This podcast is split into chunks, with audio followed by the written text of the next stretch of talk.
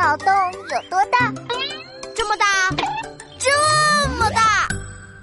闹闹，快点交试卷了，不然我要告诉老师喽！马上，马上！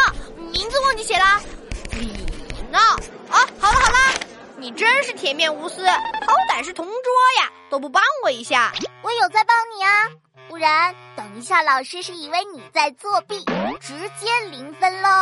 还不快感谢感谢我！哦，对对对，你都。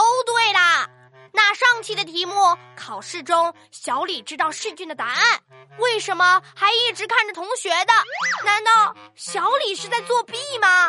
咦，小李和你可不一样哦，他才不会作弊，人家小李是老师，他在批改试卷。哎呀，居然是这个答案，我怎么没想到啊？哼，我不服。